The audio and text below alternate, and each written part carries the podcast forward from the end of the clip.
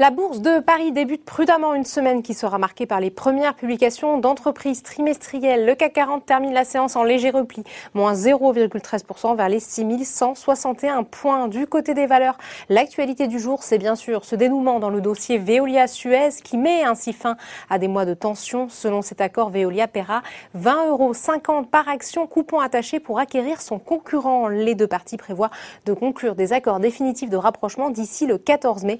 Le marché Salut cette annonce et Veolia termine en tête de l'indice avec une progression de presque 10%. Téléperformance est également bien orientée, plus 1,53% après avoir donné un objectif de croissance du chiffre d'affaires plus ambitieux pour cette année à 12% en données comparables contre 9% avancé précédemment. Le groupe a par ailleurs dévoilé ce matin des chiffres pour le premier trimestre en très forte hausse. Les investisseurs apprécient également la nouvelle étape franchie par Essilor Luxotica dans le rachat de Grand Vision, plus 1,49% pour le titre Enfin, Stellantis, groupe issu de la fusion entre PSA et Fiat, est de son côté porté par les propos du directeur de Citroën qui compte faire renouer la marque cette année avec la croissance des ventes.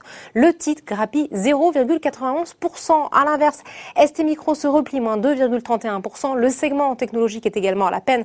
Dassault Systèmes lâche 1,46%. Unibail, Rodemco, Westfield souffrent de son côté toujours de la fermeture des centres commerciaux. Le titre lâche 1,76% sur le SBF 120 maintenant. Suez enregistre évidemment l'une des plus fortes hausses soutenues par le dénouement avec son rival. Maison du Monde est aussi recherchée. Il faut dire que le groupe profite de la dynamique du marché du meuble où les Français confinés veulent se sentir bien chez eux. De son côté, Valneva gagne 1,22% après avoir annoncé samedi le dépôt d'un document d'enregistrement auprès de la SEC américaine en vue de son introduction en bourse aux États-Unis. A contrario, le segment de l'énergie verte recule avec Neoen et McPhee Energy qui accusent les plus fortes baisses. SEB recule également fortement outre-Atlantique. Les trois indices de la bourse de New York ont ouvert en baisse pour débuter une semaine qui sera là aussi marquée par les résultats trimestriels des banques.